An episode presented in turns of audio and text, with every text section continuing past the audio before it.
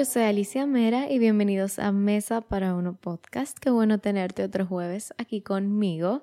El día siguiente de cuando sale este episodio es mi cumpleaños número 24.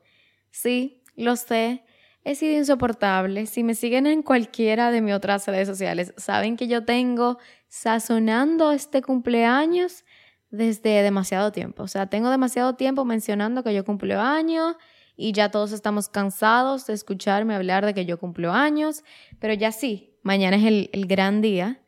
Y hace poco me preguntaron que cuál ha sido mi mejor cumpleaños. Y la verdad es que yo me quedé frisada, porque primero tengo una muy mala memoria y segundo, mi cumpleaños, por lo menos todo el tiempo que yo estuve en colegio y así, era siempre en vacaciones. Mis, muchos de mis amigos no estaban, mi mejor amiga no estaba, creo que lo dije en el último episodio también, pero mi cumpleaños siempre quedaba en verano, había muchas personas que no estaban, muchas personas que tenían otros planes, o sea que de pequeña mi cumpleaños nunca fue como la, la gran cosa. También ustedes saben que cuando uno es pequeño, te encanta que te canten en el colegio, cuando tú tienes así como siete años, que te canten cumpleaños en el colegio, no hay cosa que me daba más pique que cuando un profesor le daba como puntos extras a alguien porque cumplía años. Y yo como que, pero eso, eso no es justo. Porque yo nunca voy a tener esos puntos extras. Y obviamente como buena nerd que era y que soy, yo quería mis puntos extras. Pero bueno, obviamente soy Leo. Eh, es obvio, me encanta hablar de mi cumpleaños ahora. Porque en los últimos años siento que, bueno, tengo un grupo de amigas más sólido y como que, que sé que van a estar ahí conmigo a celebrar mientras se pueda. Obviamente hay, hay situaciones y situaciones, pero bueno, que hay otras personas que están ahí emocionadas por celebrar conmigo mi vida. Entonces, desde el año pasado yo diría que yo me encanta mi cumpleaños. Me encanta. Yo soy una persona que si yo estoy en un lugar donde yo no conozco a la gran mayoría de las personas, odio llamar la atención.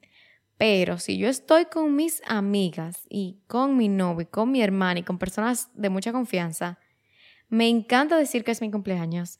Me encanta, o sea, a mi novio yo lo tengo cansado de estas últimas dos semanas. Yo nada más le digo, ¿cuándo tu cumpleaños? Y yo no dejo ni que responda. Yo digo, ay, el mío es la semana que viene. Ayer se lo dije también. ¿Cuándo tu cumpleaños? Ay, el mío es el viernes. O sea, insoportable nivel mil. Pero la verdad es que yo siento que con cada edad vienen nuevas presiones. O sea, siento que le ponemos un peso gigantesco a la edad. Por ejemplo, y sobre todo números específicos como 25 30, 50 y tenemos como tantas expectativas para cada una de estas fechas. Pero yo siento que como yo cumplo 24, yo me siento todavía que yo soy como una bebé y también como que obviamente no es que soy una niña de 17 años, no. Pero todavía estoy en la cuerda de la en la cuerda flojita, flojita de la primera mitad de los 20, tengo mis responsabilidades, pero tampoco tantas. Así que siento que todavía estoy en una edad en la que no voy a coger presión social ni de mis padres ni de nadie de volverme o creerme más adulta de lo que en verdad soy. Así que I'm happy, estoy feliz con cumplir años, simplemente lo veo como una celebración no necesariamente de, ay, mírenme a mí, sino como nada, yo voy a tener mis personas favoritas en un mismo lugar y vamos a beber, vamos a charlar, vamos a bailar, vamos a lo que sea. O sea, tampoco quiero ponerle demasiadas expectativas a la salida, que más o menos la tiene, como que tiene sus expectativas, porque I'm not gonna lie, no voy a decidir que no, no ser expectativas. Mm, hay sus, pequeñitas expectativas, pero tampoco poniéndole demasiada presión a que tiene que ser la mejor noche de mi vida. No, no tiene que ser la mejor noche de mi vida, pero simplemente quiero pasarla bien con amigos y luego al día siguiente mi vida va a seguir exactamente igual. Y adivinen qué, me encanta. Me encanta porque por, no voy a decir por primera vez en mucho tiempo, pero ahora mismo de verdad me siento muy a gusto con mi vida. Siento que las cosas que yo he hecho con los años están dando frutos. Así que no me quejo de que al día siguiente de mi cumpleaños mi vida siga exactamente igual. Siempre se puede mejorar, pero ahora mismo estoy muy a gusto con cómo va pasando. Así que hoy vamos a hablar de 23 cosas que he aprendido en mis 23 años. Yo solía hacer esto muchísimo antes en mi canal de YouTube. Yo tenía como una mini tradición que lo hice como los primeros tres años de mi canal, de que yo hacía un bizcocho, yo lo decoraba yo misma y decía, no sé, 18 cosas que he aprendido en mis 18 años o 20 cosas que he aprendido en mis 20 años. Y dejé de hacerlo, creo que tengo como dos años sin hacerlo, puedo estar equivocada. Y hoy, por coincidencia, me levanté y decidí coger mi journal y escribir eso precisamente. O sea, escribí 23 cosas que aprendí en mis 23 años para darle como inicio a, a mis 24. Quería primero despedirme de mis 23. Así que nada, decidí compartirlo con ustedes. Así que básicamente hoy vamos a leer el diario de Alicia. Ese es el episodio de hoy. Hablarles de estas 23 cosas que yo he aprendido en este tiempo, que no sé si voy a repetir alguna de las cosas que he dicho en, esos videos. No lo vi, no los vi antes de escribir estas cosas. Y tampoco son, tampoco se lo tienen que coger tan a pecho de si me faltó algo que ustedes entienden. Yo simplemente me senté y escribí 23 cosas. No tiene que ser tan sí, tan profundo. Así que sin más que decir, vamos a empezar. Número uno, escribí que estás justo donde tienes que estar y no existe una línea de tiempo estándar, confía en tu propia historia. Yo siento que esto da mucha paz, o sea, entender que estás en el momento y en el lugar adecuado para ti, que lo que otra persona está haciendo no significa que es algo que tú tienes que estar haciendo. Esto es algo que muchas veces nos enfocamos en a los 25 voy a casarme, a los 26 voy a tener hijos, obviamente a los 22, 21 me gradué de la universidad. Como que tenemos esta línea de tiempo que no sé quién nos enseñó, pero creemos que la vida de todos se tiene que ver así, cuando la realidad es que no incluso guiarnos de una línea de tiempo que, por ejemplo, y si tuvieron nuestros padres, es algo loquísimo porque la vida de nuestros padres, o sea, la vida de hace 25 años, 30 años, 40 años, no es la misma que estamos viviendo nosotros. Las cosas, las situaciones no son iguales, eh, eh, las ciudades han cambiado, así que confiar que tú estás justo donde tienes que estar da mucha paz y, da mucha confianza de que simplemente yo confío en mi propia línea de tiempo y no tengo que guiarme de lo que la Alicia de 16 años pensaba que iba a estar haciendo a esta edad. Número 2. The grass is greener where you water it. O sea, la grama es más verde donde la mojas, donde se riega. Esta es una frase súper famosa y me da mucha risa que yo escogí esta frase porque yo vivo diciéndole a mi mamá, mi mamá es fan de sus matas. Y obviamente quiere que estén vivas, pero también a ella le gusta. A ella le encanta y ella se pasa todos los días regando sus matas. Y yo digo que yo no voy a tener matas si yo tengo que estar mi vida entera solo pendiente a que si yo no mojé una mata un día. Entonces, eso no tiene nada que ver con la frase. La frase que yo les puse aquí de la grama es más verde donde la mojas.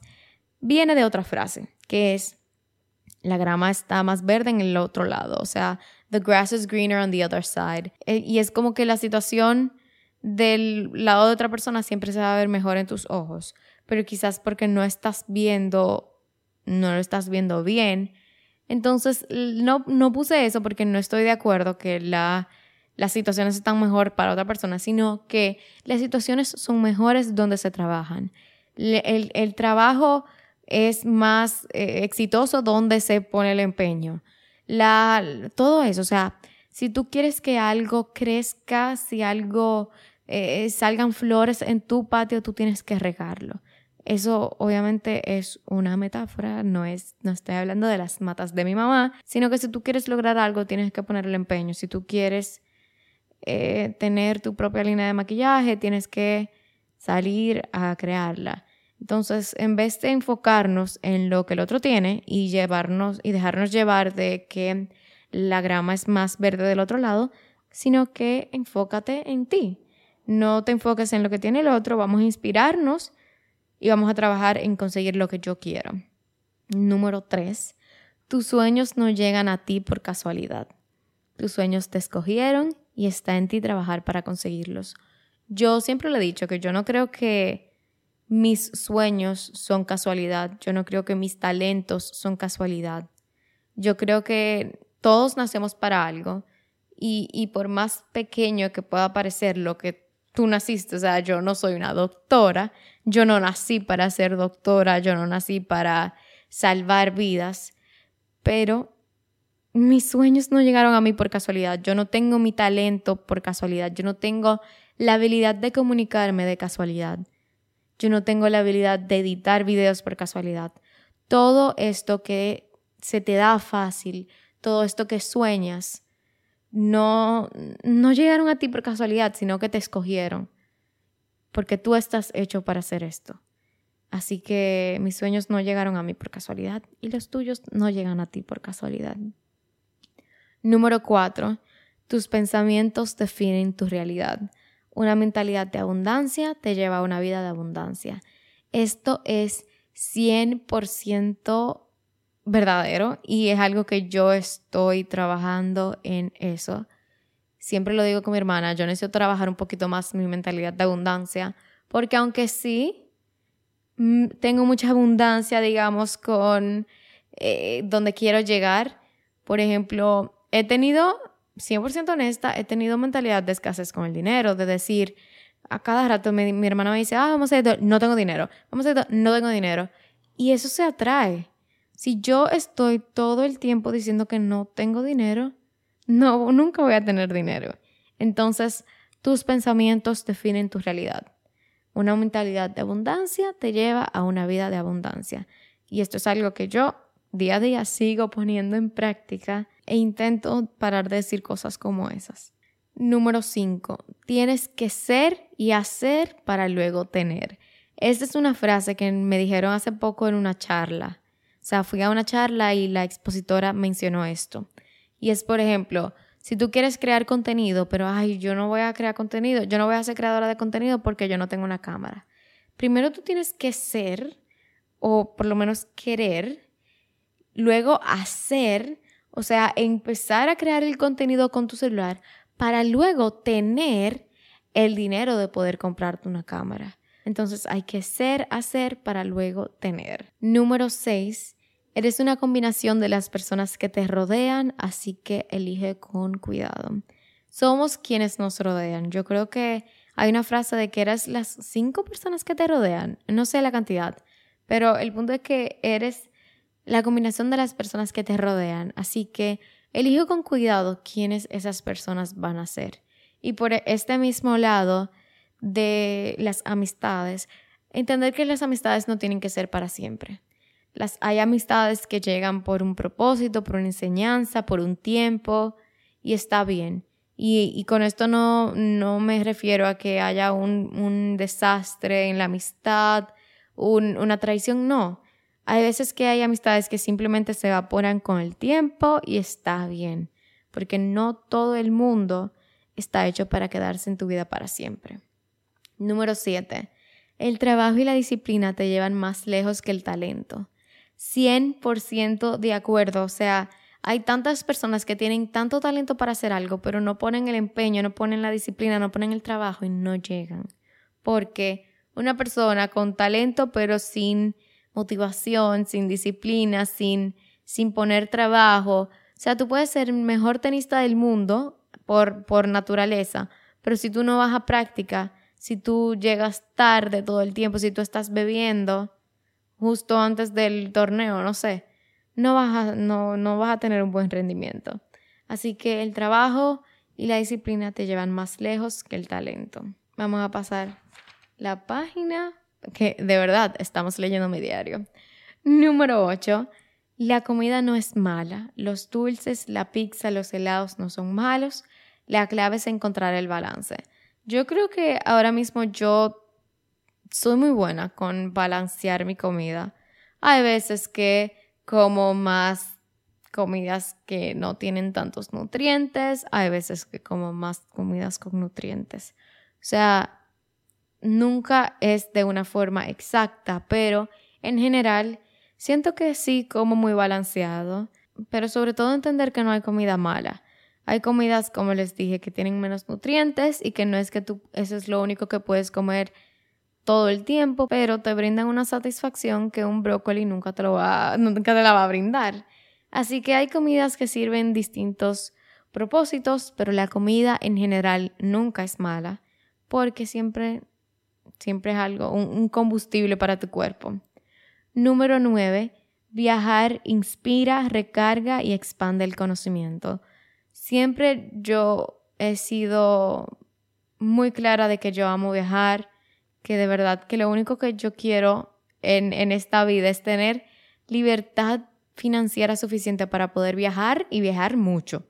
Viajar mucho, conocer muchos lugares, porque de verdad que cuando yo viajo me recargo, cuando yo viajo, mi creatividad vuelve. Hay veces que uno está como en un slump, como que nada te funciona, nada te sirve, nada te gusta. Y a mí viajar y tomar el tiempo de conocer nuevos lugares, nuevas culturas, nuevas, lo que sea, tendencias de un lugar, me encanta.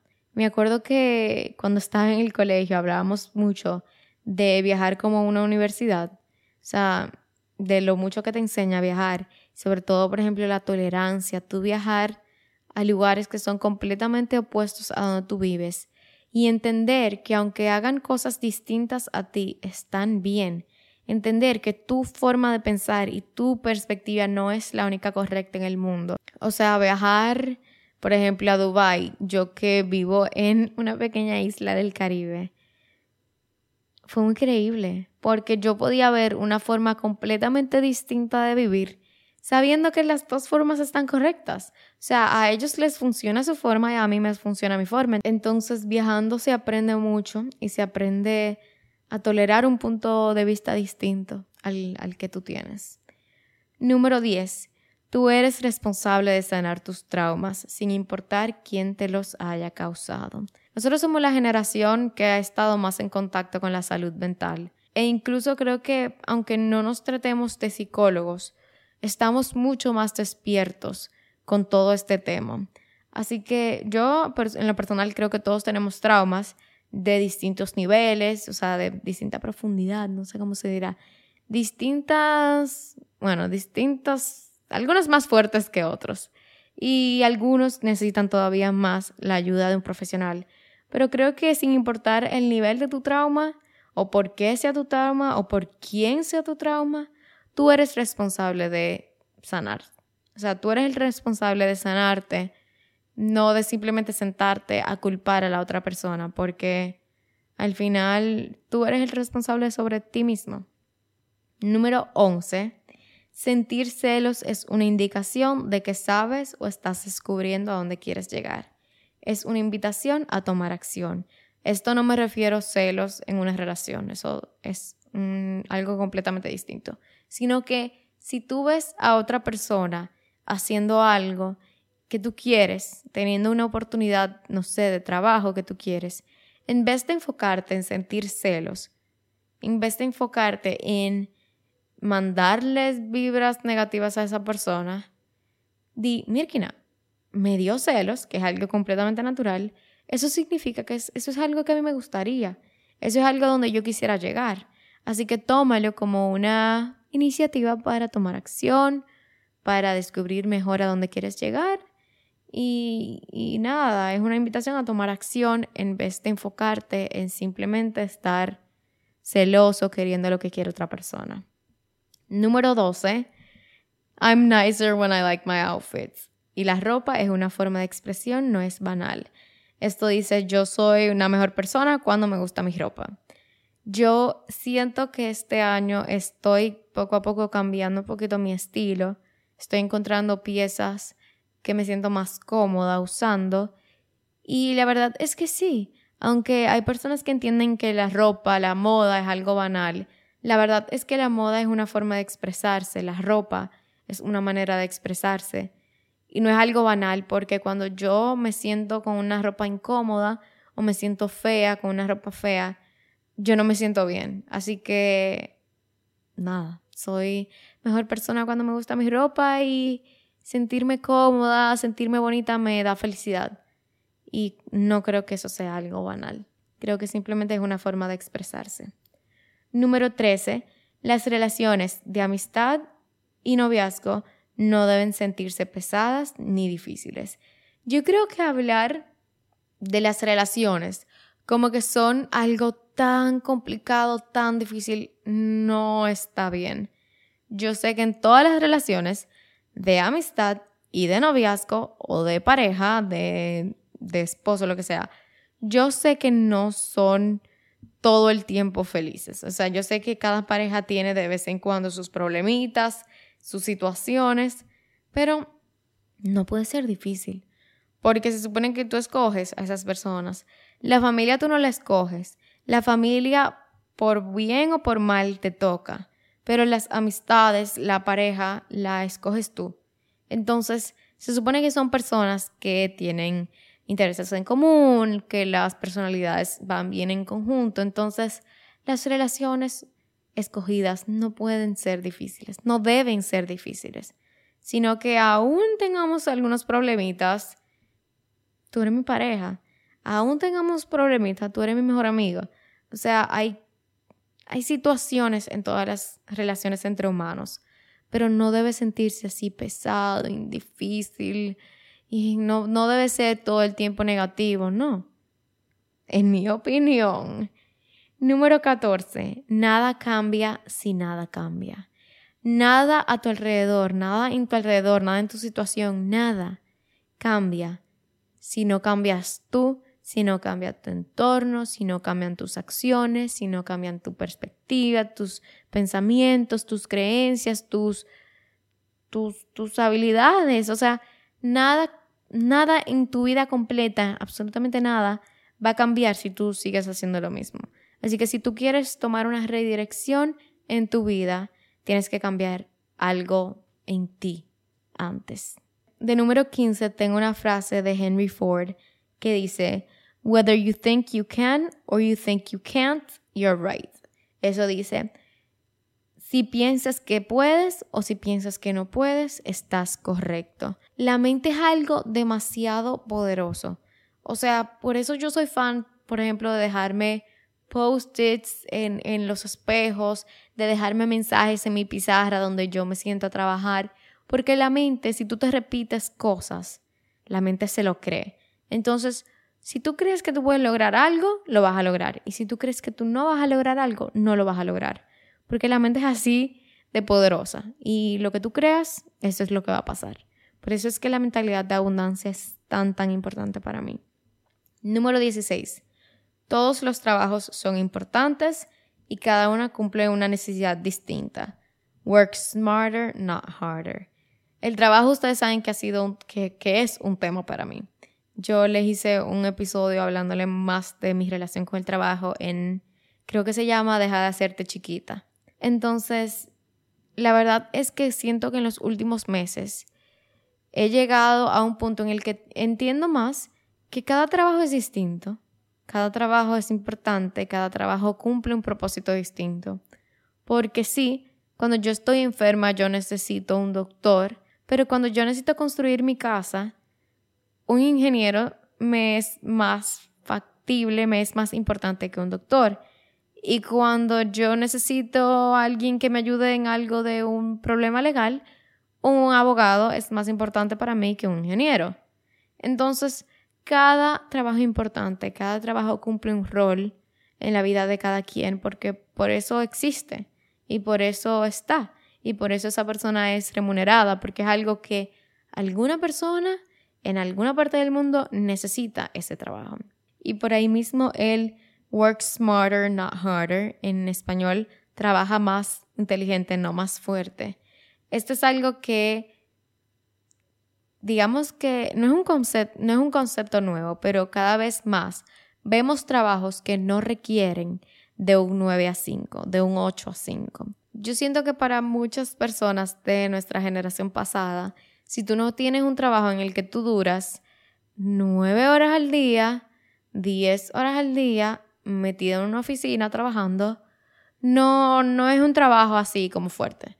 Cuando hay trabajos que no necesitan, no requieren que tú estés todo el tiempo sentado en una computadora, sentado en una, oficina. Hay veces que podemos trabajar más inteligentemente y no más fuerte. Y bueno, es un, un buen reminder para mí, un buen recordatorio para mí.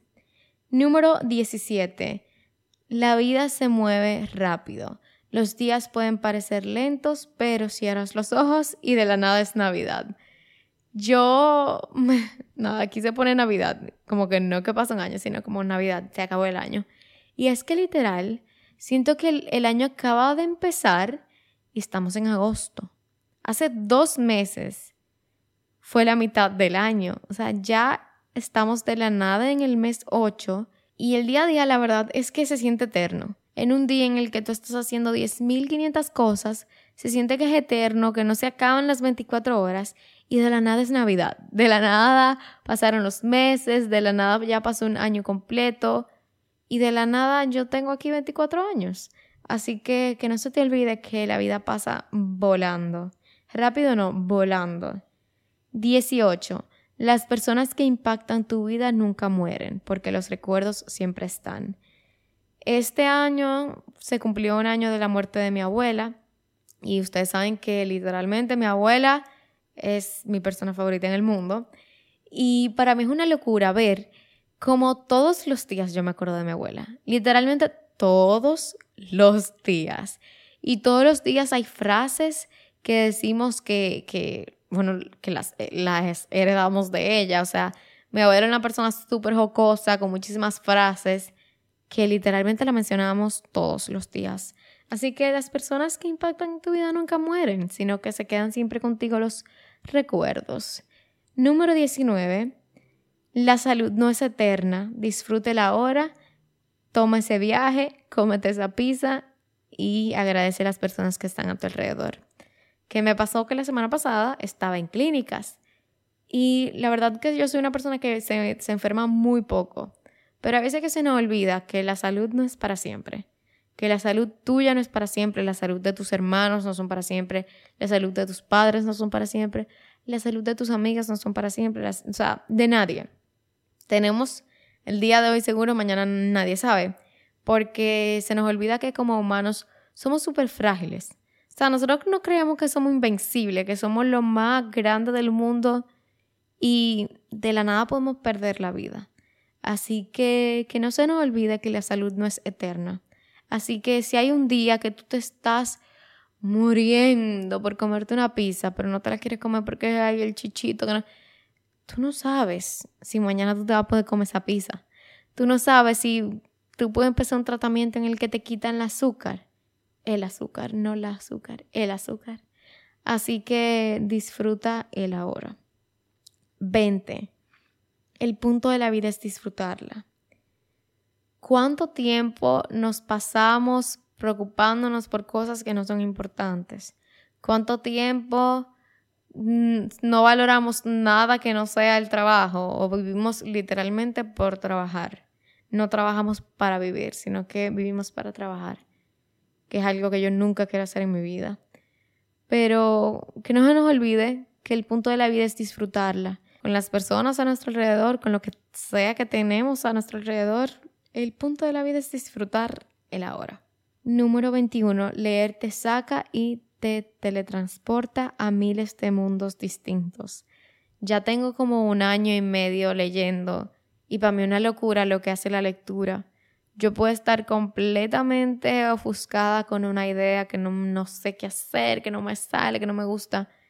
Yo tomo un libro y literal me olvido de eso por un tiempo, le doy un descanso a mi mente y cuando vuelvo estoy mil veces mejor. Número 22.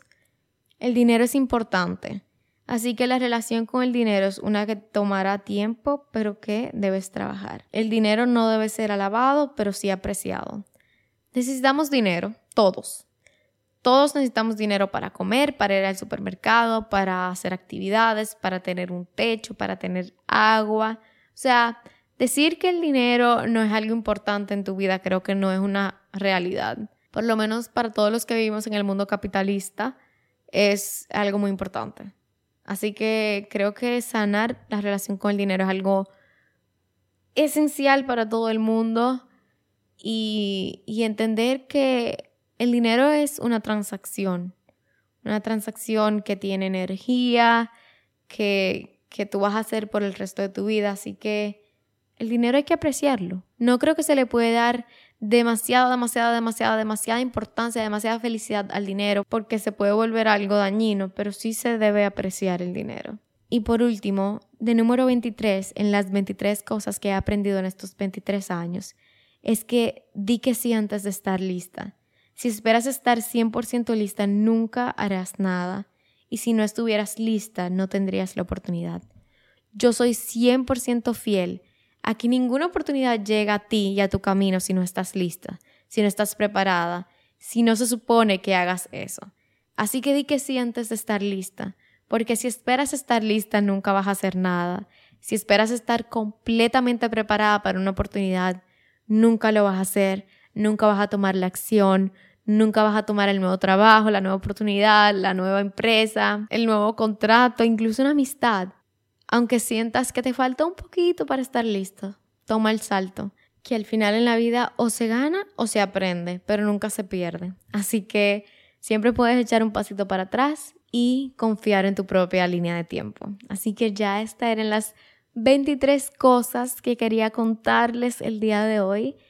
Gracias por estar aquí. Señores, yo cumplo años mañana. Wow, wow, wow, wow, wow.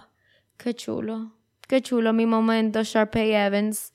Pero nada, ya hasta aquí llegó el podcast de hoy. Voy a hacer todo lo posible para subirles un reel con un poquito de este episodio. He estado muy mala con mis reels para el podcast pero esta semana estoy haciendo todo para poder subirles algo con un poquito de este episodio.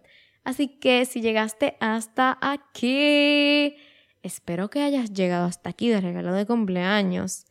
Déjame en mi último post un corazón verde.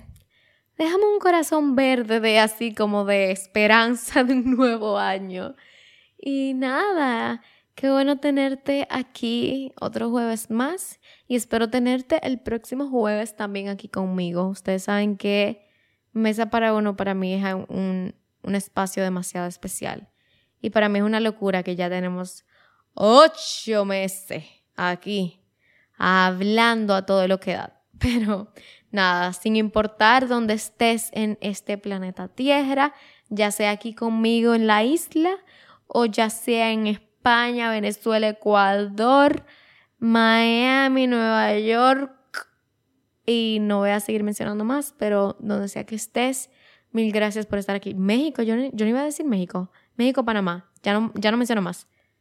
Colombia. gracias por estar aquí, los quiero demasiado.